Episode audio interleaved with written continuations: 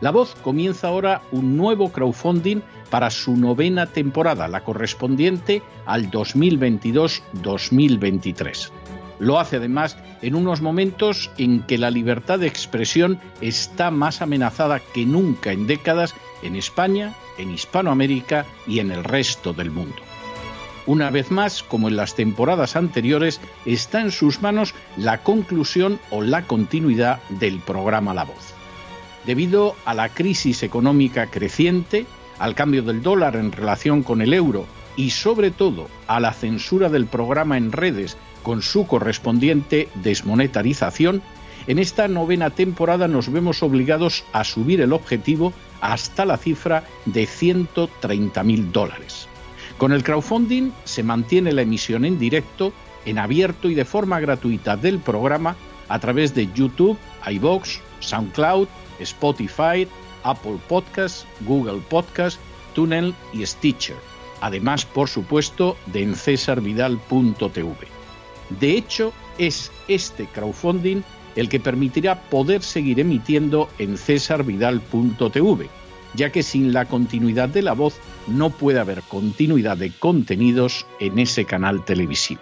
Si la voz, tras la conclusión de esta temporada, no pudiera regresar en el mes de octubre, quizá no sucedería algo tan grave. Una vez más, habría quedado de manifiesto como tantas veces a lo largo de la historia de las naciones hispanas, que para muchos es preferible quejarse, protestar o amargarse a enfrentarse de manera práctica con un problema concreto. No pasaría nada. La voz simplemente dejaría de emitirse por la sencilla razón de que no hay suficientes personas dispuestas a asumir el apoyo de su causa, que es la de la libertad y de la verdad la de la información independiente y la opinión rigurosa, la de la lucha contra las tiranías y contra aquellos proyectos que pretenden convertir en esclavos a los seres humanos. Si piensan que merece la pena seguir escuchando día a día la voz, son ustedes bienvenidos a la hora de contribuir al nuevo crowdfunding que permitirá que puedan escuchar este programa radiofónico una temporada más. Muchas muchas, muchas gracias por todo. God bless you. Que Dios los bendiga.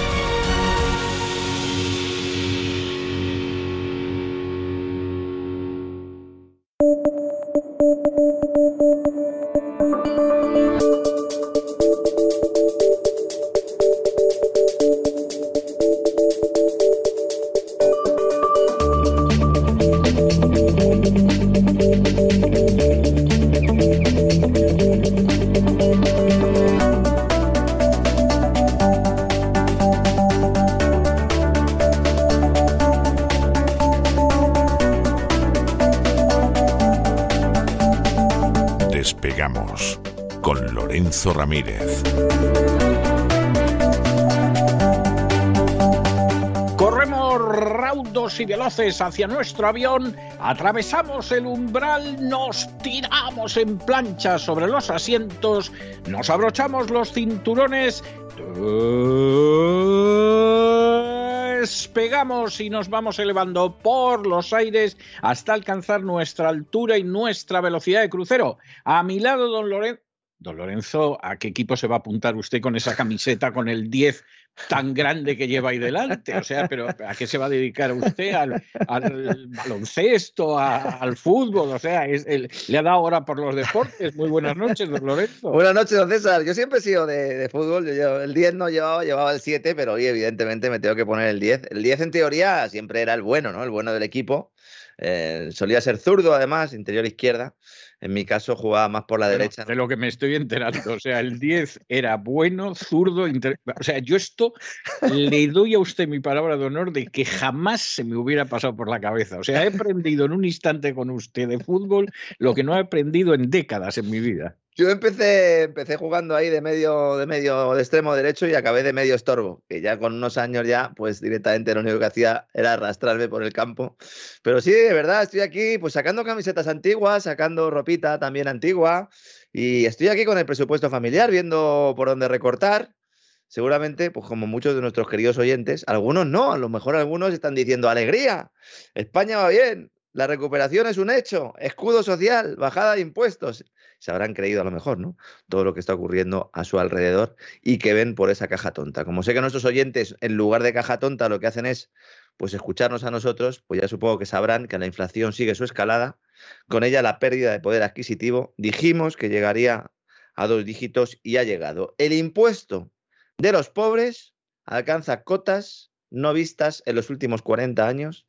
Y en España hoy hemos conocido el dato adelantado de junio, publicado por el Instituto Nacional de Estadística, ese organismo cuyo presidente ha dimitido por las presiones y la verdad es que no me extraña porque el IPC, el indicador de precios al consumo, lo que se conoce popularmente como el coste de la cesta de la compra en los hogares, ha experimentado una subida interanual en los últimos 12 meses del 10,2%, rompiendo absolutamente todas las previsiones.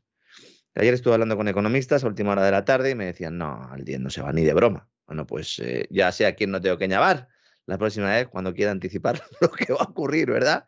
En el mercado. No se registraba una inflación tan alta en España desde principios de los años 80, pero hay que tener en cuenta que en aquel año, en aquel momento, Dependiendo de quién quiera coger la cifra, podríamos eh, decir que en torno a 1985 sería la última subida parecida. Ahí estaban los tipos de interés en el 14%. Hoy están en el 0%. Evidentemente no es lo mismo tener una inflación con unos tipos de interés altos que con unos tipos de interés bajos, ¿no? Pero como es evidente, los carburantes y en general los precios de la energía son responsables de buena parte de la subida, evidentemente, ¿verdad? Junto con alimentos y bebidas no alcohólicas, esas a las que un señor ministro de Consumo les puso unos impuestos porque decía que tenían azúcar, ¿recuerda, don César? Pero es muy me malo acuerdo, esto. Me acuerdo, me acuerdo, sí. No sé si alguien ha dejado de beber la marca de cola, la chispa de la vida, mmm, en los últimos meses porque hayan subido su precio o si ha seguido tomándola. Eh, una de las marcas, uno de los grupos eh, corporativos eh, pues más implicados ¿no? en la contaminación del planeta y que más se gastan en intentar convencernos de lo contrario. Vamos a hablar un día largo y tendido de Coca-Cola. Estoy preparando una investigación y por mucho que celebréis el Día de los Océanos, señores de Coca-Cola, sois los principales responsables de que el mar, de que los océanos estén llenos de plástico. ¿Mm? Así que nada, vayan apuntando que esta la veremos en el futuro. En una entrevista concedida a la cadena SER del grupo Prisa, el grupo amigo, el grupo de Amber Capital, que menuda tienen ahí también, ¿verdad? Los de Amber Capital, ya directamente sí. algunos consejeros de Indra han dicho que al señor Joseph, eh, de apellido completamente eh, innombrable, ¿no? El presidente de Amber Capital, con el que yo he departido en alguna ocasión, como dije el pasado lunes, tenía información privilegiada. Sostén mediático del gobierno. Pues ayer en la cadena SER, el presidente Pedro Sánchez ha encontrado un hueco en plena cumbre de la OTAN, ya sabe que está muy ocupado, riéndose y sacando pecho palomo, para decir que esta inflación es culpa de Putin por cortar el gas a Europa. Y el que no se lo quiera creer que reviente, claro. Este hombre, claro, está viéndose tan arropado, ¿no? Lo que se tienen que reír también cuando no esté el delante, ¿eh? También todo hay que decirlo. Cuando él no está delante se parten. Se, se parten de risa. Porque Joe Biden, Joe Biden ha venido con las pilas cargadas, ¿verdad? A, a, la cumbre de la OTAN. Le han debido de cambiar la tarjeta de red para que coja bien el, el wifi. Sí, ha venido también da, con da la sensación. Yo cuando vi cómo bajaba del avión, y llegaba casi milagrosamente al suelo porque la escalerilla era grande. Sí, hay un momento ahí que acelera demasiado, quizás sí. algunos pensamos que se podía ir de boca. Sí, sí, sí yo lo temí. Dije, por Dios que no se caiga y además en España porque puede pasar cualquier cosa. Luego saluda al rey, bien estuvo correcto, sí. pero luego el rey le presenta un mando del ejército del aire que lo mismo es que este hombre pues estuvo en Estados Unidos o en algo, tiene algún cargo en la OTAN, me imagino algo de este tipo. Y coge Joe Biden y le da un golpecito así con la mano en el pecho, como diciendo, pasa, tío. Yo dije, ay, Dios mío, ay, Dios mío, que se han pasado en el estimulante. Y, este fue... y luego ya vi las imágenes en las que el rey está que se parte de risa con lo que cuenta Biden, debe ser muy gracioso contar unos chistes muy ocurrentes, o el rey es muy pelota, que se me perdone, pero, pero son las opciones que veo y dije, uy, uy, ¿cómo empezamos? ¿Cómo empezamos? A lo mejor el médico de la Casa Blanca cogió aquella pequeña libretita que guardaba el médico de Kennedy y se lo ha enchufado todo a la vez, ¿no? Todo pues es posible, sí. ¿no? En estos momentos, por cierto, decía usted el ejército del aire, ya sabe que no se llama así. No, ahora, es, sí, sí, del galáctico. El, ejército del aire y del espacio. Y del espacio. Del espacio, del espacio exterior, entiendo, porque en el espacio interior pues hay poco, ¿no? Bueno, efectivamente, ¿no? La culpa de la inflación no la tiene Putin, pero este hombre pues está a lo que le dicen y a lo que ya defendía un poco, ¿no? Vamos a ver, siendo la cifra esta del 10,2% muy preocupante, de hecho es el gran titular, ¿no? Doble dígito en la inflación. Lo es más si cogemos la evolución mensual en lugar de la interanual. Es decir, si cogemos la inflación de junio o la comparamos con la de mayo, en lugar de hacer la comparativa con el IPC de junio de este año respecto al del año pasado, que eso sería lo interanual, si cogemos la mensual de junio a mayo de 2022, se produce la mayor subida desde 1977, con casi un 2%. Y además, Vamos a ver, yo recuerdo esa época del 77 y fue durísima. Yo recuerdo una vez hablando con, con Fernando García de Cortázar, para los que no lo conozcan, este lado del Atlántico es un historiador español de, de prestigio, ya bastante mayor. Y recuerdo una vez hablando con él debió de ser sobre los años 80, creo recordar, y además casi con seguridad que fue en una firma de un San Jorge que estuvimos juntos. Y todo el día firmando en distintos sitios. Y recuerdo que en un momento determinado me dijo, es que a Suárez le pilló una situación económica espantosa y entre ella incluyó la inflación. Bueno, pues esa situación económica espantosa de la que hablaba Fernando García de Cortázar es la que hemos conseguido repetir en términos de inflación. claro, si estamos hablando del 77, justo entre las dos crisis famosas del petróleo, ¿no? Yom Kippur y crisis de, de Irán, ¿no? Entonces, claro, estamos hablando de una época eh, pues muy importante en términos inflacionarios. ¿no? Allí se subían tipos a destajo. Bueno, de hecho es que luego en Estados Unidos Paul Volcker eh, afrontó la mayor subida de tipos que se recuerda con, con, ese incremento hasta el 20%, que solo se puede comparar a lo que ha hecho Putin ¿no? después del bloqueo de reservas del Banco Ruso, que precisamente lo que hizo fue reforzar. Luego vamos a hablar un poco de Putin y de, ese, eh, mm, esa falsa suspensión de pagos, porque también hoy hay novedades. ¿no? Es importante entender, sobre todo porque a partir de ahora vamos a ver mucha más propaganda con respecto a la inflación. La inflación eh, genera un daño que se acumula. Es decir, si dentro de 12 meses, o dentro de 3 meses, o dentro de 4 o 5 meses, cuando sea, vuelve a niveles previos porque se haya producido una recesión que destruya la demanda o simplemente porque por la propia comparación del efecto base. Imaginemos junio del año que viene, si se compara con junio de este año que ha sido una inflación bárbara, bueno, llegará un momento, ¿no? en el que esa comparación sea positiva para mm, el IPC, es decir, la comparamos la inflación de junio de 2023 con la de 2022 y seguramente sea inferior a ese 10%. Entonces nos dirán, bueno, hemos vuelto, estamos volviendo a los niveles anteriores, poco a poco llegaremos a ese objetivo del 2%. A ver, esto implica que los precios siguen creciendo pero menos. Es decir, no podemos recuperar el poder de compra que hemos perdido. Eso ya lo hemos perdido. Es un mensaje, la verdad es que, no sé, eh, a, más de uno se le quedará mal cuerpo, pero hemos perdido ya el 10% de nuestros ahorros. Los hemos perdido. Se dice pronto, ¿eh? Se dice pronto. Bueno, añado usted a esto esa buena idea que tiene Christine Lagarde de quitarnos por lo menos otro 10% del dinero que hay en los bancos y nos vamos a quedar silbando y a la intemperie. ¿eh? Claro, yo creo que eso de quitarnos el dinero del, banco lo van soltando para que no nos vayamos fijando tanto en cómo va minando eh, eh, la inflación. Para que cuando llegue ya estemos acostumbrados. sí, claro. claro, aquí perdemos por dos vías. Uno, por el ahorro, efectivamente, el 10% de nuestros ahorros se van, porque eh, aunque en términos nominales sigan ahí, pero pueden comprar muchos menos bienes, porque eso es lo que significa la inflación. Pero es que además, mil euros de cada 10.000 de sueldo neto ganado tras pagar los salvajes impuestos a la agencia tributaria, se van por el desagüe. Este es un, este es un, componente que mucha gente también parece eludir. Estamos perdiendo mil de cada diez mil euros que ganamos en los últimos 12 meses. Claro, ante esto, solo hace falta ver la gráfica de inflación para darse una cuenta que Putin tiene poco o nada que ver, porque esto es un gran drama del que pocos hablan y del que algunos pues llevamos avisando mucho tiempo, ¿no? Respaldando eh, esta crisis estructural y no coyuntural, eh, está el IPC subyacente, es decir, la inflación descontando energía y alimentos. No nos dicen que por culpa de Rusia la energía y los alimentos son más caros, ese es el mensaje oficial, muy bien, pues vamos a quitarlos. De hecho, es un indicador que se suele utilizar para ver si realmente hay problemas estructurales. Aquí nos vamos a, un IPC del 5,5%, que es el triple casi que el objetivo oficial. El triple. Nos decían, no hay problema si la subyacente no sube. Pero no ve, chaval, que la subyacente no sube. Pero no ve, chaval, que los precios de los pisos no bajan. Recordemos, señores, hablando de pisos, Aedas Home, promotora inmobiliaria, dice que el incremento de tipos de interés va a reducir la oferta de suelo y por lo tanto se van a encarecer aún más los precios, dificultando el acceso a los jóvenes al mercado inmobiliario. ¿Están seguros ustedes que dicen que no hay burbuja, que no vamos a ver un importante golpe en el mercado inmobiliario? Empiecen a planteárselo. ¿Por qué la inflación subyacente es tan alta? Porque la inflación ya ha llegado a los servicios y ahora ya sí que no se baja. Es el último estadio ya, a no ser que se produzca una restricción del crédito y una destrucción del poder de compra que haga que la gente deje directamente de consumir. Y ese es el plan.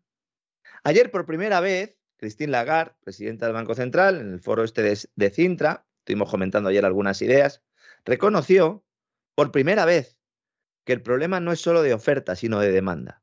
Hasta ahora nos decían, no, aquí el problema es de las cadenas de suministro, porque fíjense, con el COVID, luego la guerra de Ucrania, fíjense, el comercio internacional ha bajado mucho, hay un riesgo de desglobalización, por lo tanto la oferta no se puede ajustar a la demanda y la demanda no está inflada de forma artificial, porque nosotros no hemos inflado nada de forma artificial. Pues ahora dice que sí, que hay un problema de demanda que es demasiado alta.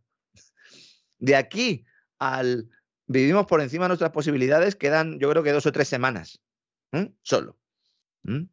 Es decir, que se ha inflado tanto la demanda que la oferta no es capaz de adaptarse, ni aunque se hayan superado la mayoría de cuellos de botella en la economía que dificultaban la producción y el comercio, porque todo eso prácticamente se han superado. Hombre, si quitamos el caso de las sanciones a Rusia, que es una decisión burocrática occidental que lo que ha hecho es precisamente reducir la oferta aún más y por lo tanto presionar los precios.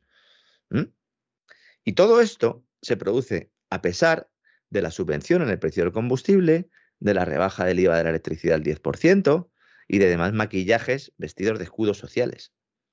Hacía hoy un cálculo Vicente Nieves en El Economista en el que exponía que de seguir el ritmo actual, el IPC, si siguiera creciendo a estos niveles, escalaría al 20% en junio del año que viene. Evidentemente, esto no va a ocurrir. No va a ocurrir por lo que comentaba antes del, efecto comparación y sobre todo por las subidas de tipos que ya esta mañana estaban todos los analistas de los bancos de inversión dando por descontado que el Banco Central Europeo va a ir mucho más lejos de lo que ha anticipado y que van a ir subiendo tipos muy rápidamente, no solo los tres de referencia en la primera reunión de julio. Cuidado que más de uno se puede llevar una sorpresa al ver cómo la velocidad de esta subida es mucho mayor y a lo mejor a comprar unas acciones pensando que habían tocado suelo y se las come con patatas, ¿eh? Sobre todo si quiere ganar a medio o corto plazo. El que entra ahora en bolsa, que entre mirándolo muy a muy largo plazo, porque ahora mismo todos coinciden. No conozco a ningún departamento de análisis de ninguna institución medianamente importante que diga que hemos tocado suelo en el mercado. Bueno, de hecho, es que ayer la bolsa en Wall Street se pegó un lechazo importante. Y hoy no pinta mucho mejor, don César. ¿eh? Tengo aquí la apertura de futuros y esto está complicado, complicado, ¿no? Muy complicado, ¿no? Al final, lo que tenemos aquí, ¿no? O lo que, lo, que intenta el gobierno es, bueno, si realmente tenemos una inflación tan alta, si realmente no podemos contenerlo, si tenemos unos datos macroeconómicos complicados, ¿qué podemos hacer? Pues como no vamos a solucionar los problemas, en parte porque eh, no los tenemos solo nosotros y en otra parte porque si no perdemos las elecciones, pues vamos a manipular todas las cifras de contabilidad nacional. Y aquí están las razones por las que el gobierno quiere cargarse a la cúpula del Instituto Nacional de Estadística porque necesita que se manipulen los datos de contabilidad nacional y mantener un discurso alejado de la realidad que le permita ganar tiempo hasta las próximas elecciones. El objetivo, señoras y señores, es cambiar la forma de calcular el Producto Interior Bruto para que no haya recesión. Esto ni en la revolución eh, bolivariana chavista, don César. Si uno cambia la forma de calcular el PIB, nos puede decir que estamos creciendo cuando no estemos creciendo. Y para eso quieren. Van a, estar encantados. En, España, por ejemplo, el gobierno de Antonio, vamos, va a estar loco de contento. No, es que lo van a hacer ellos. Quieren poner un matemático estadístico, claro, sí, que es el número dos del ministro de la Seguridad Social, José Luis Escriba, un matemático estadístico, para que se pase por el forro la normativa de la Oficina Estadística Europea Eurostat y manipule el sistema de cálculo. Además tiene mucha lógica porque Escriba de eso sabe. Claro. Y seguro que su mano derecha también sabe. Y entonces, claro, como saben, pues esto es como los sicarios de la agencia tributaria, que como conocen la ley tributaria, saben dónde violarla, dónde sodomizarla y dónde humillarla más, precisamente porque la conocen, ¿no? Entonces, claro, con esta gente sucede exactamente lo mismo. Es decir, como nos conocemos todo este tipo de intríngulis, pues, pues nada, se van a enterar ustedes. Vamos, estamos en estos momentos creciendo como niños. Esto como decían Faemino y Cansado, ¿no? ¿Quién gana en una pelea a puñetazos entre un neurocirujano y un charcutero? Y dice uno, el charcutero, dice, no, no, el neurocirujano, porque sabe dónde dar, ¿no? Pues esto sería algo así, ¿no? Exactamente, exactamente. Mm, son especialistas en ello. José Luis Escribá es un tipo que ha trabajado toda su vida para el sector financiero, para BBVA, para el Banco Internacional de Pagos, y que antes era el responsable de una agencia supuestamente independiente llamada IREF, que se crea por mandato europeo para meter en cintura a Montoro y para vigilar las cuentas públicas españolas. Es decir, si alguien sabe hacer esto, como bien dice don César, es este señor, ¿no? El sistema lo van a cambiar y lo que van a darle mucha relevancia es a la recaudación fiscal, inflada por la inflación y por no adaptar el PIB, por no deflactarlo, haciendo que pasemos a niveles superiores de renta, de IRPF, ganando lo mismo y además pudiendo comprar menos. Es decir, como la recaudación va como un tiro, porque hemos manipulado el sistema para no descontar el efecto inflacionario en esa recaudación, porque lo tendríamos que haber hecho, lo tendría que haber hecho Montoro, no lo hizo, luego Montero tampoco lo hace, pues vamos a coger y vamos a calcular el crecimiento económico en función de lo que ingresemos. Imagínese el incentivo que tiene ya Hacienda para meter mano en el bolsillo, pues sería un mayor, porque cuanto más recaudación, más crecería la economía en términos sanchistas. Exactamente, exactamente. Mire, don Lorenzo, usted siempre está brillante, pero esto último es para condecorarlo. O sea, ha captado usted a la perfección la realidad de la situación en la que estamos. Efectivamente, así es. Eh, ayer vi me reí mucho porque tiene su gracia, pero, pero luego es de estas cosas que, que, son para llorar. Vi un sketch que duraba como un par de minutos en el que un asesor de Pedro Sánchez le decía a Pedro Sánchez, pero bueno, ¿y cómo piensas ganar las elecciones? Y entonces agarraba un maletín, lo abría, iba dando fajos de billetes a la gente. Eh, tú que montes una empresa, tú que montes el chinguito feminista, tú que no sé qué. Y llegaba a su despacho con la maleta vacía, ¿no? Y entonces el otro le decía, bueno, ¿y ahora qué vamos a hacer? Porque es que todo el dinero que se ha gastado usted, ¿qué vamos a hacer con esto? Muy tranquilos, hombre, Hacienda. Y salió otra vez con el maletín vacío Pedro Sánchez y les iba quitando a todos el dinero otra vez, pues diciendo que sepas que eres autónomo, que tú no sé qué, que tú no sé cuántos y recuperaba otra vez todo. Bueno, esto, la verdad es que estaba hecho con mucha gracia, tengo que reconocerlo, tiene muchísimo de verdad. O sea, es así, a la gente en el peor momento la van a robar todavía más. Pues es que además ya ha ocurrido. ¿No recuerda la gente que sucedió con las famosas ayudas a las compras de coches? Que luego había que pagarle Hacienda por esas ayudas y había personas que no tenían que presentar la declaración de la renta porque solo tenían un pagador y, además no llegaban ¿no? a los niveles eh, mínimos para presentar la declaración y les metían el golpe. O las famosas ayudas a la maternidad o las famosas ayudas al alquiler. Ahora van a venir todas esas ayudas, nos las van a anunciar. Otra cosa es que luego se aprueben, porque el 80% del dinero que el gobierno dice que pone para ese escudo social, luego nunca se gasta. Importante. Ni siquiera el del Next Generation EU, que no sabe nadie dónde está esa pasta. Porque se ha ido. Porque se ha ido. Porque los empresarios dicen, oigan, yo les he apoyado para que me dieran lo mío. ¿Dónde está lo mío? Y ahora ya dicen, bueno, pues entonces nos oponemos a ti, Sánchez. Oiga, usted ha sido un colaborador necesario, ¿no? Otro factor, además de la recaudación, para trucar el crecimiento económico, el uso de las tarjetas de crédito. Es decir, cuanto más se use la tarjeta de crédito en, España, más crecimiento económico hay. Pero vamos a ver, señores, de verdad, el, el uso de las tarjetas de crédito se dispara justo antes de las recesiones porque la gente eh, está tiesa, como dicen en, en, Andalucía. Usa la tarjeta para llegar a final de mes. Y el que lo haga. Hay mucha gente que lo hace. Entonces, oiga, ¿cómo puede decir usted? No, es que se usa mucho la tarjeta de crédito y es un indicador de bonanza económica. Todo lo contrario, oiga. Todo lo contrario. En Eurostat están alucinando. He hablado con gente de la Unión Europea esta mañana y están alucinando. Y lo que me decían es, porque yo no hablo con los jefes, efectivamente, ¿no? Yo hablo pues con los obreros estadísticos, por decirlo así. Dicen, bueno, ¿y quién le va a parar los pies a esta gente? Pues claro, si nos mandan a hacer unas reformas, no las hacemos, pedimos dinero, nos lo dan. Sigue, Yolanda Díaz de ministra de Trabajo, Calviño haciendo de la suya, Rivera. Cada negociación es un fracaso. Nos dicen, oigan, tengan ustedes un poco de cuidado, guarden para la época de vacas flacas, no guardamos. Pues ahora estos van a violar directamente los eh, organismos encargados de realizar la contabilidad nacional y quién les va a decir que no. Es que, vamos a ver, Eurostat, que es la agencia eh, estadística europea, sería como el INE europeo. Lo que hace, tiene una serie eh, de, criterios que se apliquen en todos los países para calcular las principales cifras económicas y luego ellos sacan sus comparaciones por países. Con España ya tienen un problema de hace muchos años y es que el dato de paro registrado, y hace muchos años que nos dijeron, oigan, lo han manipulado ustedes tanto que miren, eh, aunque nos lo manden, pero nosotros no lo vamos a poner en la estadística porque no nos lo creemos.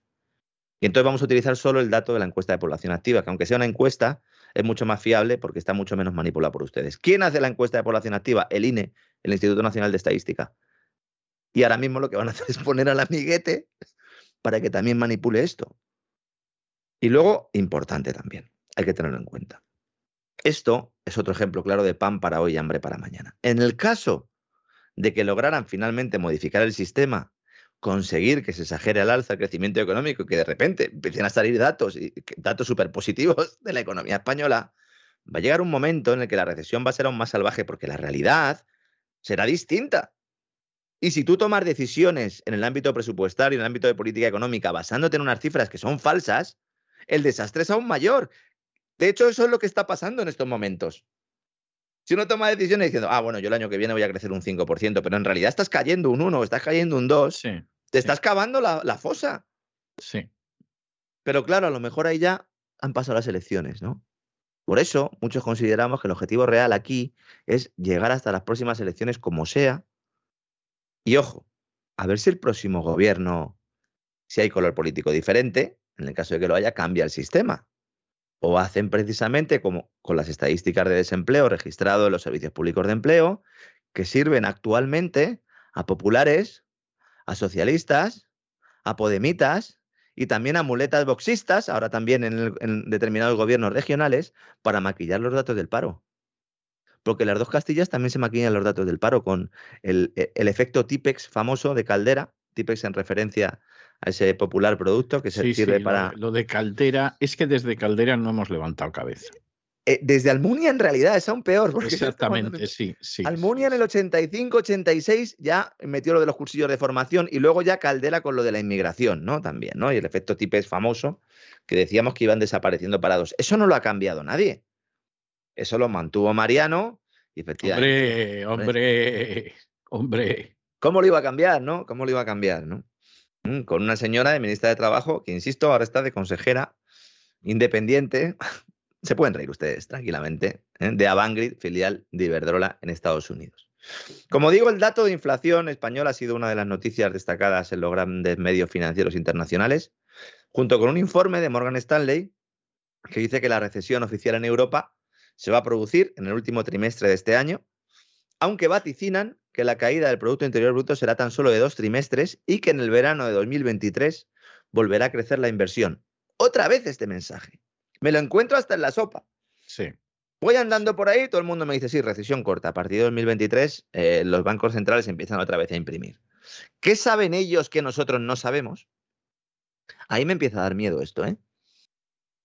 Porque Morgan Stanley no deja muy claro en qué se basa esta previsión, pero confirma lo que venimos avanzando aquí desde hace unas semanas. Los bancos de inversión están convencidos de que en torno a mediados de 2023, algunos dicen que en verano, otros que en septiembre, los bancos centrales van a volver a bajar tipos de interés de forma masiva después de la debacle que se va a producir. Claro, esto es posible, pero solo si en ese momento la inflación ha bajado mucho, como decíamos ayer, si los bancos centrales cambian su objetivo de inflación del 2% al 4 o al 5% esa es un poco la idea. Pero bueno, esto lo tenemos en Europa. Y en Estados Unidos, pues en Estados Unidos algo parecido. También en las últimas horas hemos conocido un informe de Nomura, el banco de inversión japonés, que está perdiendo pasta de puertas a todo esto, eh, también hay que decirlo. Muy interesante el informe, que también coincide, pero hablando de Estados Unidos. Ellos dicen que va a haber una escalada de subida de tipos de la Reserva Federal hasta el entorno del 3,754%, que concluirá en julio-agosto de 2023. Y a partir de ahí se producen bajadas a toda velocidad para terminar el año en el 0,75%. Es aún peor de lo que pensamos. Es mejor tener una recesión que dure uno o dos años y que luego se vuelva a normalizar, entre comillas, la política monetaria, a que haya que bajar los tipos tan rápido porque hay una debacle completa de destrucción de la demanda. Sin embargo, esto es positivo para quién? Para los grandes sospechosos habituales, para los grandes inversores, para Wall Street, para la City. Y por eso las bolsas han estado subiendo estos últimos días un poquito, en un cierto rebote del cuanto peor mejor, porque dicen, ah, va a volver nuestra droga baratita. La política monetaria es la droga barata de los grandes players, de los grandes jugadores. Y entonces dicen, pues si a partir de 2023 voy a tener otra vez droga baratita, pues ahora me aparto del mercado y en 2023 vuelvo a entrar porque habrá estímulos. ¿A costa de qué? Porque claro, ¿qué va a pasar con la inflación? Pues no lo sabemos. No lo sabemos. Los economistas de Nomura dejan la puerta abierta a otra posibilidad que es muy interesante y que hasta ahora no se había puesto sobre la mesa, que si en Estados Unidos la recesión no lleva el desempleo a tasas muy altas, que es posible, que esto se produzca porque el mercado laboral estadounidense es muy flexible, es muy, es muy eficiente, de hecho está en pleno empleo y cuando hay recesiones no sube mucho el desempleo. Hay más desempleo en España en un ciclo económico alcista que eh, eh, mucho más que, por ejemplo, en la, en la, crisis del 29, en la crisis de los años 30 de Estados Unidos. Es decir, España tiene más paro cuando la cosa va bien que el paro que había en Estados Unidos cuando la suba es de la ira para que no se entienda la gente, ¿no? Entonces, claro, ¿qué es asumible para Estados Unidos? Una tasa de desempleo muy alta. Bueno, pues si se va al 5, y se va al 6, y se va al 7, pues a lo mejor puede ser asumible. Y entonces la Reserva Federal podría mantener los tipos de interés en el entorno del 2 o del 2,5% durante un tiempo. ¿Para qué? Para evitar el efecto inflacionario o al menos reducirlo, porque a partir de 2023 y 2024 la inflación va a estar dirigida casi exclusivamente por las políticas climáticas que van a resurgir en ese año que ya no le podrán echar la culpa a Putin, seguramente sí, seguramente también se la puedan echar a China, pero la idea es a partir de 2023-2024 que todas las políticas climáticas que se están empezando a poner en marcha y que se van a poner sobre todo en los próximos meses, diciendo que como no tenemos el gas de los rusos hay que buscarse alternativas, pues eso va a generar un efecto inflacionario importante que habrá que mantener y que habrá que contener. Yo no sé hasta qué punto en Estados Unidos, don César, esto el electorado lo va a permitir, pero claro, teniendo en cuenta lo que pasó en las anteriores elecciones, ¿Habrá elecciones limpias en Estados Unidos? Vuelvo a hacerme la pregunta de siempre. Pues, pues vamos a ver, porque está la cosa que arde. Es decir, en estos momentos, vamos a ver, en estos momentos, sobre el papel y con las previsiones que hay, los demócratas tendrían que pegarse un guarrazo de unas dimensiones apocalípticas. Fíjese cómo estará la cosa, que ahora mismo el Partido Demócrata está intentando que los candidatos republicanos no sean trampistas y sean lo más bizcochables posibles para poder colaborar con ellos. O sea, ya con esto, con esto le digo bastante. Están ¿eh? preparando la muleta para el pato cojo, ¿no? Exactamente, sí, para el pato ya lelo, esta es la realidad, ¿no? Entonces, esto le dice cómo está la cosa, pero bueno, eso es en el supuesto de que tengamos unas elecciones limpias. ¿Cómo vuelven a actuar ese biotipo específico en este país que aquí llaman politicero, pues aquí podemos ver las cosas más insólitas. ¿eh? O sea que vamos a ver, yo espero que esta vez los republicanos no permitan que se la claven otra vez como pasó con las elecciones presidenciales. Hombre, los datos, la verdad es que cada uno que sale es peor. Estamos a la espera también de conocer el IPC de junio de Estados Unidos, pero hoy precisamente hemos sabido que el Producto Interior Bruto del primer trimestre en términos anualizados, que todo el mundo pues, consideraba que había caído un 1,5%. La economía estadounidense en el primer trimestre, en términos anualizados, se habría contraído un 1,5%, pues no, es un 1,6%, es decir, una décima más. Cae más de lo esperado. Y, usted está hablando de los datos macroeconómicos que a usted y a mí nos interesan especialmente y nos dan un panorama general. Pero claro, la gente vive sobre todo sobre la base de los microeconómicos. Entonces, a veces los datos macroeconómicos son un desastre, lo que se ve al fondo es una tempestad tremenda, pero bueno, la gente piensa que va en la bonanza. Pero es que eso ahora mismo no sucede en Estados Unidos. Es que la economía microeconómica, por decirlo de alguna manera, la microeconomía de la gente es muy mala. Y los precios suben mucho y suben sobre todo en cuestiones de primerísima necesidad. Entonces hay un sentimiento bastante revueltillo. ¿eh? Ahora que esa es la realidad. Sí, sí, lo, de, lo del túnel y tal, y de ver la luz. Eh, hay una frase que me ha venido a la cabeza de Lyndon, de Lyndon Johnson que decía que si hay luz al final del túnel, pero si no tenemos túnel. Dice, si ni siquiera sabemos dónde está, ¿no? Pues algunos se podrían empezar a plantear las cosas por ahí, ¿no? Efectivamente. un señor que se metió a fondo en una guerra y todo el plan de reformas sociales que quería implantar en Estados Unidos, que en términos generales eran muy adecuadas, se le quedaron prácticamente en nada porque el presupuesto se lo comió la guerra de Vietnam. Es así. Exactamente, ¿no? Bueno, los datos macroeconómicos también al final pues terminan reflejando un poco esa, esa economía de, las, de los hogares y de las empresas que comentaba usted antes, porque efectivamente esta revisión a la baja del Producto Interior Bruto de Estados Unidos se produce porque los gastos de consumo personal han bajado más de lo esperado. Es decir, aquí tenemos esa crisis de demanda de la que llevamos hablando también algunos mucho tiempo, porque hay muchos indicadores que así lo muestran. Fíjese, es que también en las últimas horas el índice de confianza de los consumidores, el que hace el Conference Board de Estados Unidos, la referencia, ha bajado en junio eh, notablemente eh, desde las cifras de mayo. Eh, esto sigue la estela del índice de sentimiento de consumidores que también hace la Universidad de Michigan, que está en mínimo histórico. el sentimiento de los consumidores de Estados Unidos está en mínimos históricos, según los datos de la Universidad de Michigan.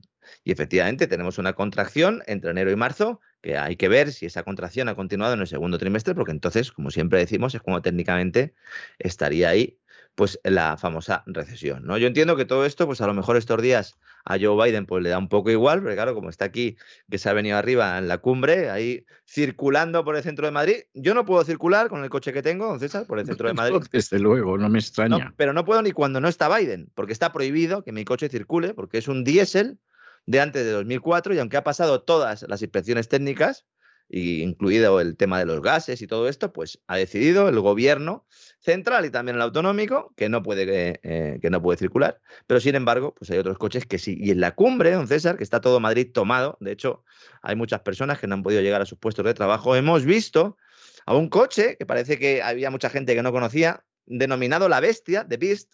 Yo creo que el nombre le viene bien, ¿no? Con un 666 a lo mejor de matrícula. Sí, ya con un 666, ¿para qué queremos más?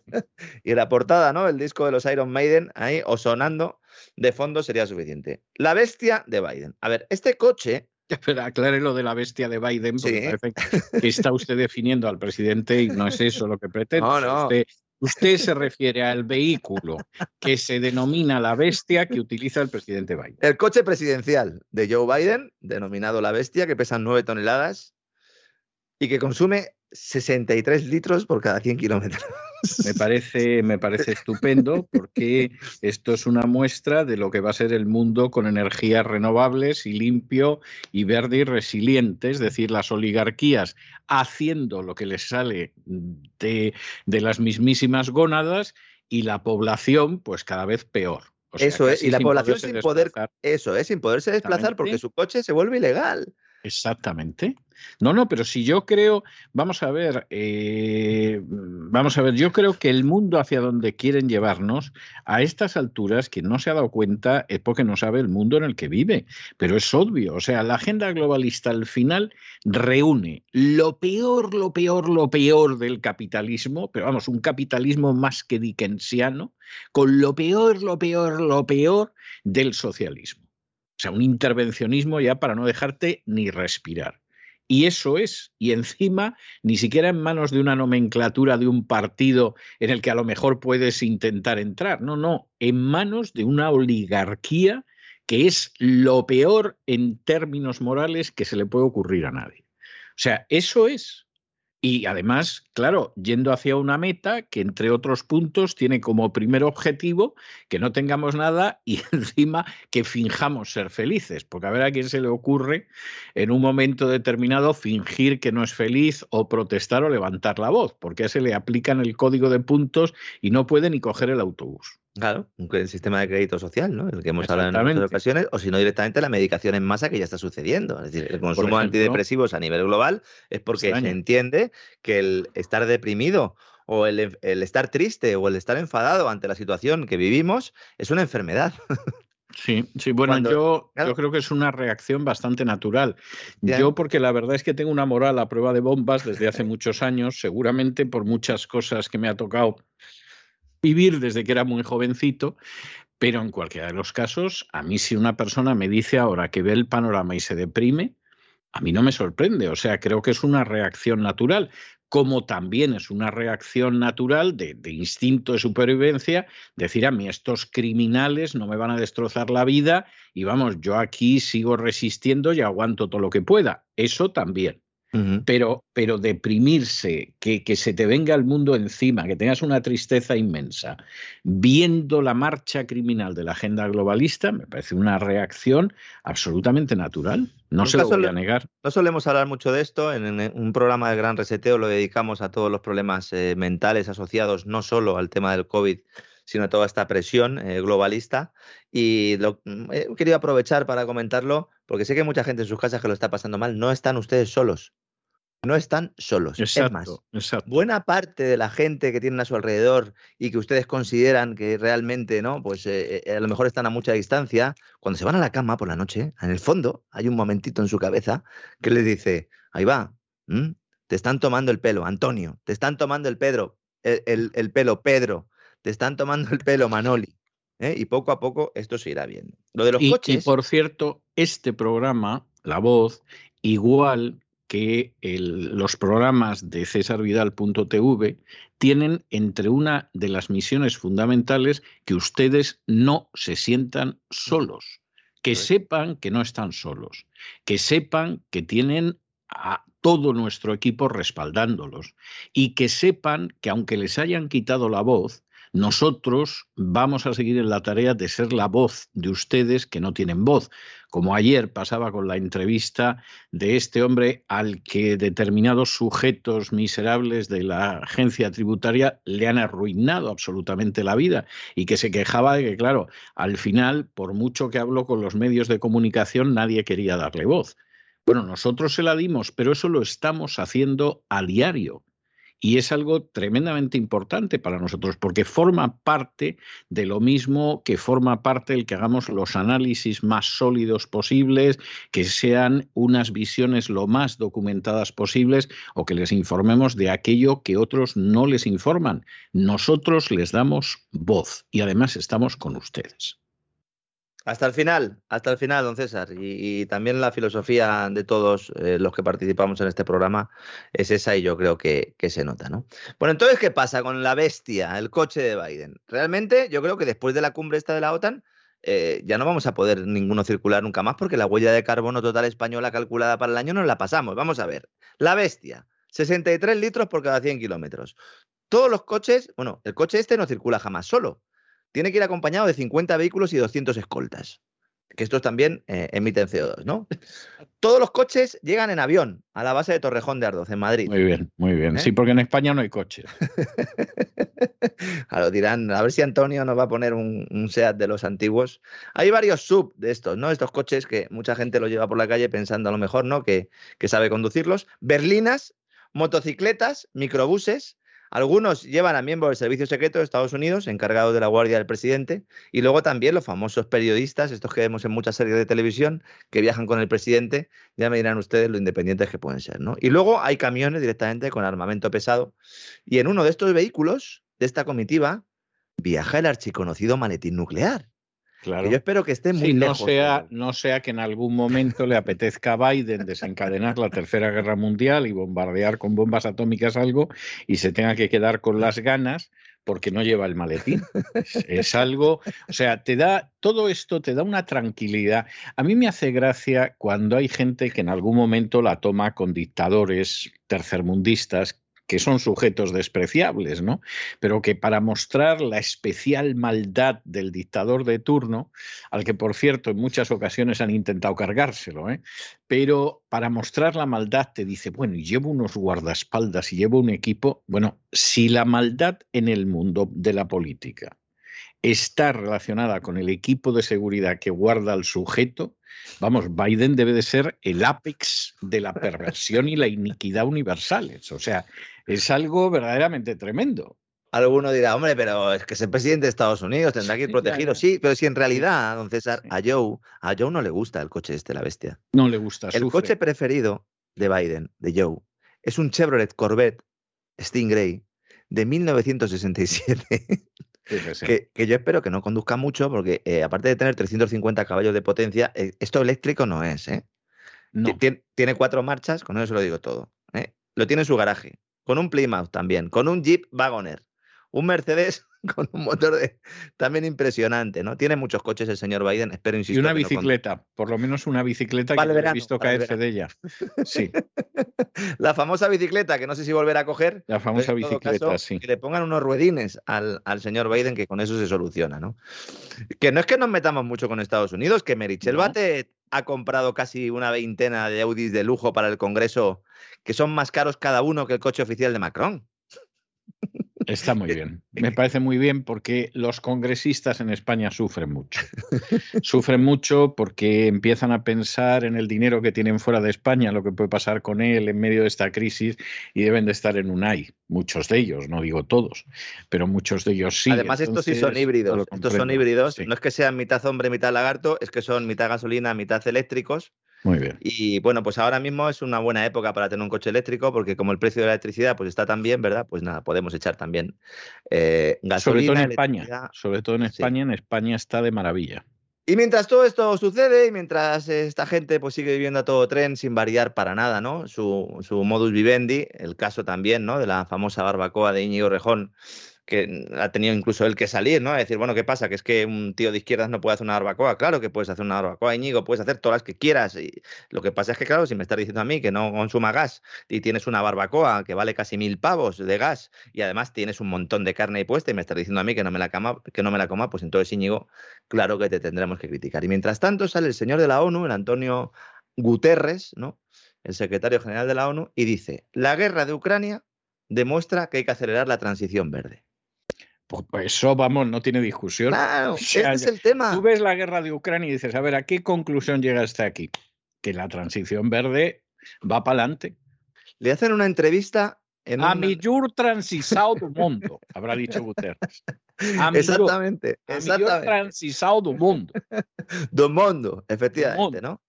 Euronews, portal Euronews, especial de Global Conversation, la conversación global, por lo menos no se esconden, ¿no? Globalista, ¿no? Periodista, primera pregunta, ¿cómo podemos poner de nuevo el cambio climático y la lucha contra el calentamiento global en la primera página de la agenda internacional? A ver, ¿cómo? le dice este, dice, no, es que no lo hemos quitado, es que la guerra de Ucrania es una muestra del problema que genera el cambio climático y la lucha contra el calentamiento global. Porque si hubiéramos antes ya abandonado los combustibles fósiles, pues no nos haría ningún daño que, que Putin nos cortara el gas es espectacular a los niveles a los que estamos llegando. Yo, yo, ah, yo estoy convencido, es que no tengo la menor duda de que piensan que somos imbéciles. O sea, vamos, sin ningún género de dudas, porque Guterres, Tom, tú no has. ¿eh? O sea, eso está más claro que el agua, no lo ha sido nunca. O sea, cuando Guterres dice mm. esto, pues es que nos toma por imbéciles a los demás. O sea, no hay más vuelta de hoja, ¿no? O sea, la guerra de Ucrania la hubiera ganado Zelensky si, si ya nosotros estuviéramos en la transición verde y los automóviles fueran con una pila. Y el que no se lo quiera creer, que revente. Todo va a estar ligado al cambio climático. Lo dijimos hace ya mucho tiempo en cesarvidal.tv. Lo hemos dicho en este programa. Se acaba de publicar hace escasos días un estudio en la revista The Lancet, antaño prestigiosa revista, eh, mm, para algunos sigue siendo ¿no? una referencia, diciendo que el cambio climático lo que hace es aumentar los problemas de violencia de género, violencia doméstica. Nos lo van a seguir diciendo hasta la saciedad. Es una barbaridad, pues claro que es una barbaridad, pero la gente se lo va a acabar creyendo, porque están consumiendo medios de comunicación, medios de desinformación de masas. Es como el tema del famoso default ruso. Todavía hay gente que me están mandando eh, artículos de la agencia Bloomberg diciendo que Rusia ha suspendido pagos. Ya sé yo que la agencia Bloomberg dice que Rusia ha suspendido pagos. De hecho, hicimos un programa el lunes contando por qué no ha suspendido pagos Rusia, a pesar de que lo diga Bloomberg, Financial Times o el Sun Sun Corda. El que no haya escuchado ese programa puede ir ahí. Hoy vamos a dar una novedad respecto a esto. Porque hay mucha gente que me dice, bueno, entonces, ¿qué pasa con los inversores? La manera formal de declarar un impago es si el 25% o más de los tenedores de bonos dicen que no han recibido su dinero. Una vez que esto ocurra, si ocurre, las disposiciones dicen que todos los demás bonos extranjeros, en este caso de Rusia, están automáticamente en impago. Todos. Y los tenedores de bonos, absolutamente todos, más o menos serían unos 20.000 millones de, dólares, porque de los 40.000 millones de dólares que tienen deuda extranjera, unos 20.000 millones eh, estarían denominados en dólares. Todos esos podrían entonces solicitar una sentencia judicial para exigir el pago. Pero cuando tú vas a un juez, te sientas ahí y dices, demando a Rusia por la suspensión de pagos. El juez lo que hace es recibir a un representante ruso y el representante ruso dice, si el dinero está aquí, y lo tenéis. Pero si es que lo gordo del asunto es que los tribunales americanos tienen precedentes en esa dirección. hay hasta una sentencia en la que le dieron la razón a Donald Trump mm. en un asunto de este tipo. O sea, actúan mal y saben que están actuando mal. Le puede pegar un revolcón un tribunal americano a todo el lío este del impago de Rusia, si a algún acreedor norteamericano se le ocurre ir a un juez y reclamar cobrar ese dinero, de escándalo. Por eso no lo van a hacer. En circunstancias normales, los inversores y el gobierno moroso, que es un gobierno moroso porque no tiene para pagar, que no es el caso de Rusia, que no es que solo tenga para pagar, es que este año tiene más para pagar que el año pasado. A Rusia, ahora mismo, de verdad, eh, le sobra la divisa extranjera, a pesar de que le han robado 625 mil millones de dólares al cambio en divisa extranjera. Porque está recibiendo, está cobrando el dinero por vender hidrocarburos le sobra la divisa extranjera. De hecho, en medios relativamente serios hay análisis que apuntan a que ahora mismo Rusia tiene un problema y es que no tiene suficiente eh, eh, mercado para gastarse ese dinero. Porque como se ha prohibido el comercio con Rusia, pues entonces solo se puede dirigir a sus socios, China, India, etcétera, etcétera.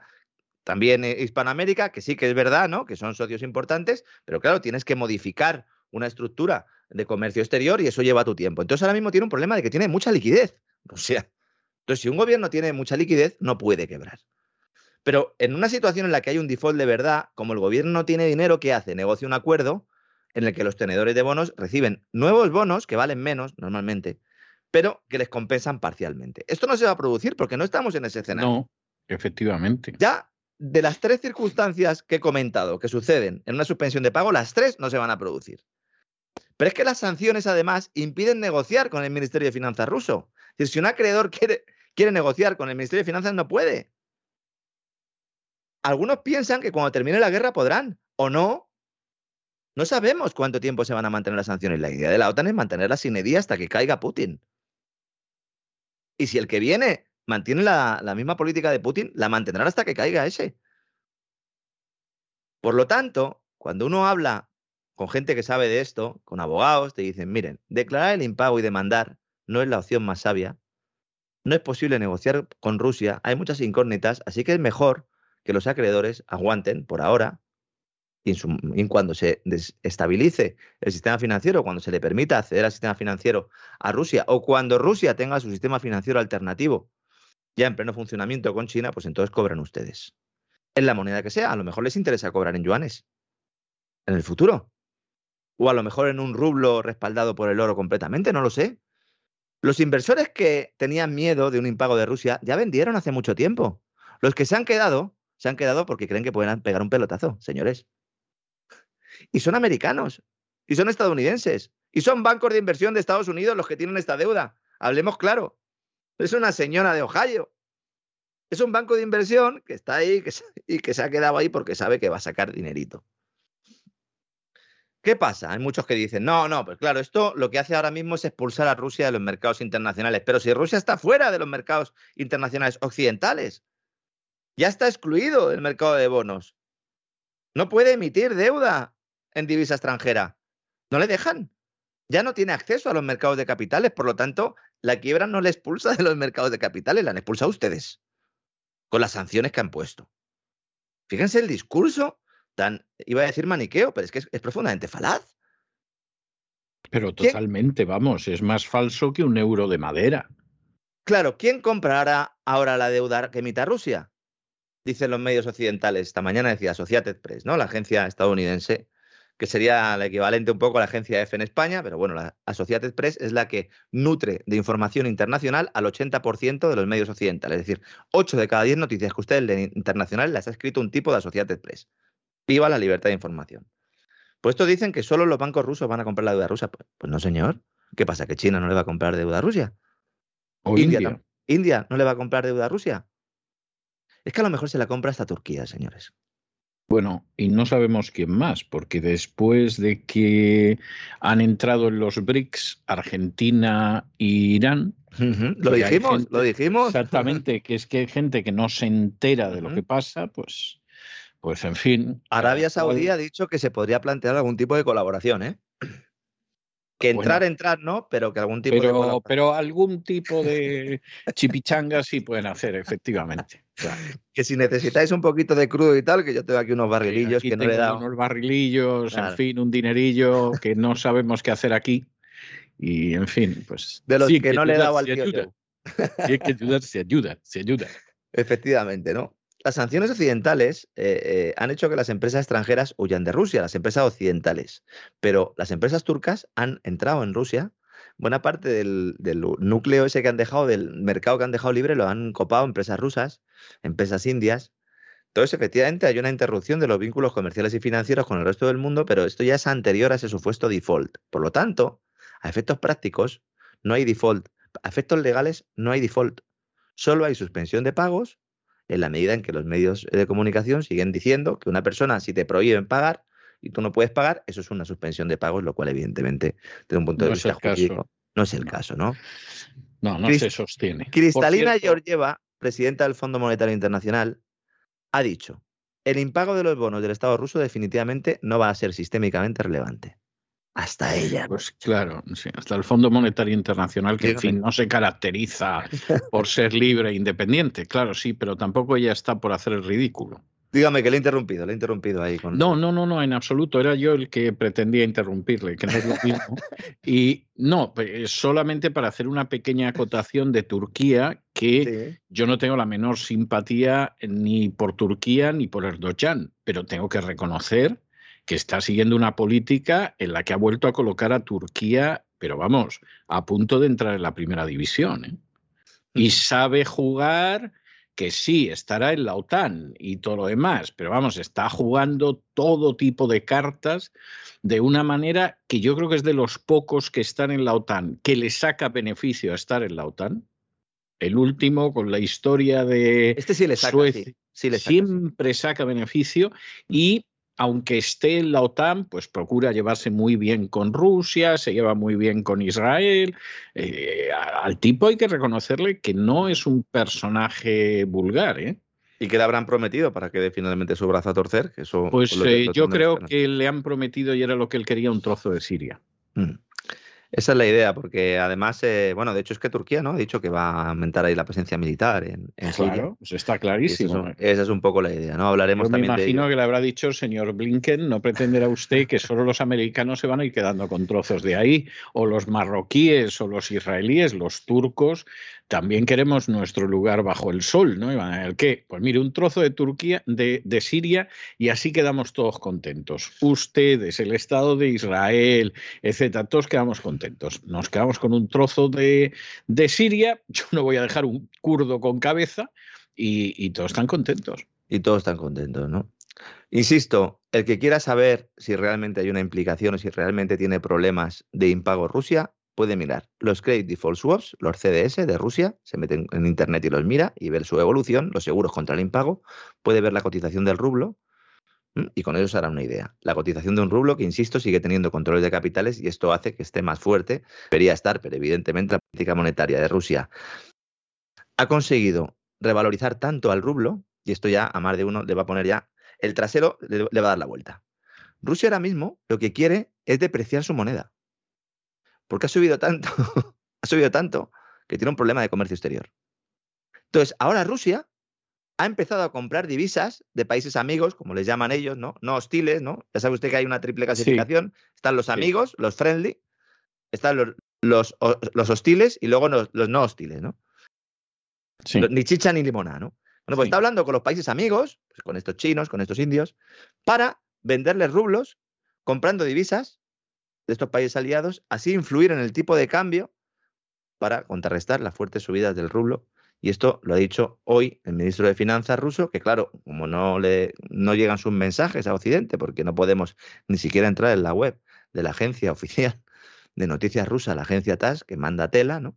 Bueno, pues nos lo dicen otro tipo de medios y algunos pues podemos seguir buscándonos la vida para acceder a esta información.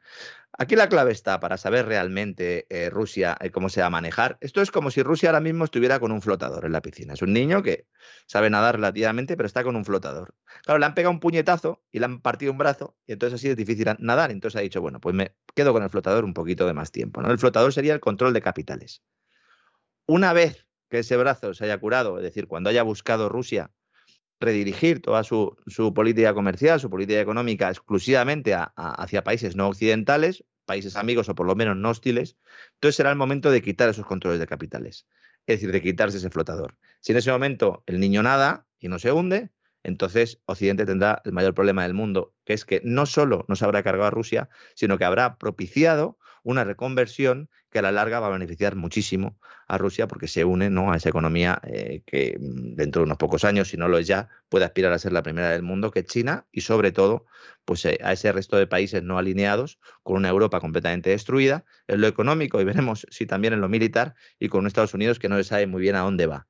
Si ese niño se hunde, entonces efectivamente Rusia podrá no conseguirlo. Yo no tengo muy claro que Rusia lo vaya a conseguir porque tiene que hacer muchas cosas muy rápido y con buena parte del establishment en contra, ¿no? Pero esa es la idea que tiene Lavrov, la idea que tiene Sergei Glasiev y la idea que tiene Putin en estos momentos, entonces. Sí, y hay que reconocer que, en fin, yo me quedaría más tranquilo, por ejemplo, en Estados Unidos, si la economía la dirigiera Glasiev, que no la gente de BlackRock que dirige la economía en este país. Un Glasiev que también poca gente sabe, eh, eh, todo el mundo piensa que la gente del Donbass son completamente por rusos, allí hay muchas familias, lo contamos el otro día, eh, el propio Glasiev ha liderado un, tipo de política que a mucha gente en el Donbass no le interesaba, porque en el Donbass también hay fascistas de izquierda y de derecha, como se podría decir en, muchas ocasiones, y que desde luego eh, Glasiev lo que tiene en mente es esa unión euroasiática la que no renuncia, de hecho es el que eh, todavía pues es el máximo responsable ¿no? de esa unión euroasiática, de la cual también hablaremos en, próximas ediciones de Gran Reset. La actualidad no nos deja y menos mal que nuestros queridos amigos suscriptores de cesarvidal.tv, pues durante el verano no se van a quedar sin programa porque vamos a tener un montón de temas que ir tocando y aunque la voz pues eh, termine a mediados de julio, pero en cesarvidal.tv vamos a ir dando muchas claves para entender lo que está ocurriendo y sobre todo para prepararnos para ese, ese otoño, ese invierno que iba a decir que viene calentito, yo creo que lo que va a venir va a ser fresquito. Entonces... Pero fresquito, gélido. Por cierto, eh, comentar que Glasiev está casado con una ucraniana que se siente muy rusa, naturalmente. Incluso alguno de sus libros se lo dedica a su esposa diciendo que es ucraniana. Lo cual es algo bastante común, aunque nos han, hayan querido vender otra idea. De hecho, hay mucha gente en Ucrania, que claro, lo sabe porque es que es un gran estudioso del este de Europa y, bueno, en general, ¿no? De, todo, ¿no? Y usted ya lo sabe, pero hay muchas personas en Ucrania que no estaban eh, o, no se acercaban ni al lado ruso eh, o no eran, no presentaban tanta simpatía, ni siquiera tampoco al lado occidental y que estaban en tierra de nadie y que siempre decían, miren, yo, si me tiene que gobernar alguien, pues he puesto a elegir, elijo a los rusos porque por lo menos no con, estos no tengo que levantar el brazo y me ponen ahí un póster de bandera que era un nazi, ¿no? Esto la gente no lo sabe porque realmente está muy desinformada. Hay algunos libros que lo cuentan. Bueno, pues iremos también aquí dando algunas recomendaciones bibliográficas para que puedan salir eh, de este túnel, en este caso sí, un túnel absoluto de información. ¿no, Bueno, ya es que ya sabe usted que los nacionalistas, por definición, mienten.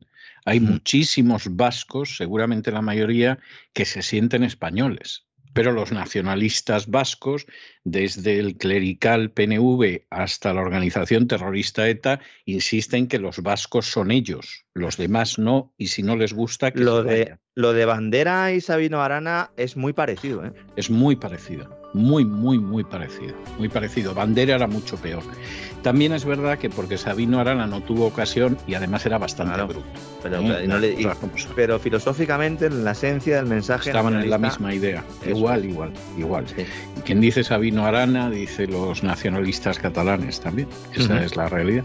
Bueno, un abrazo muy fuerte, don Lorenzo. Hasta mañana. Aproveche usted esa camiseta con el Voy a ver si. Que yo todavía, el que tuvo, retuvo. Voy a tirarme alguna faltita. A ver si la cuelo por la escuadra, don César. Hasta mañana. Hasta mañana.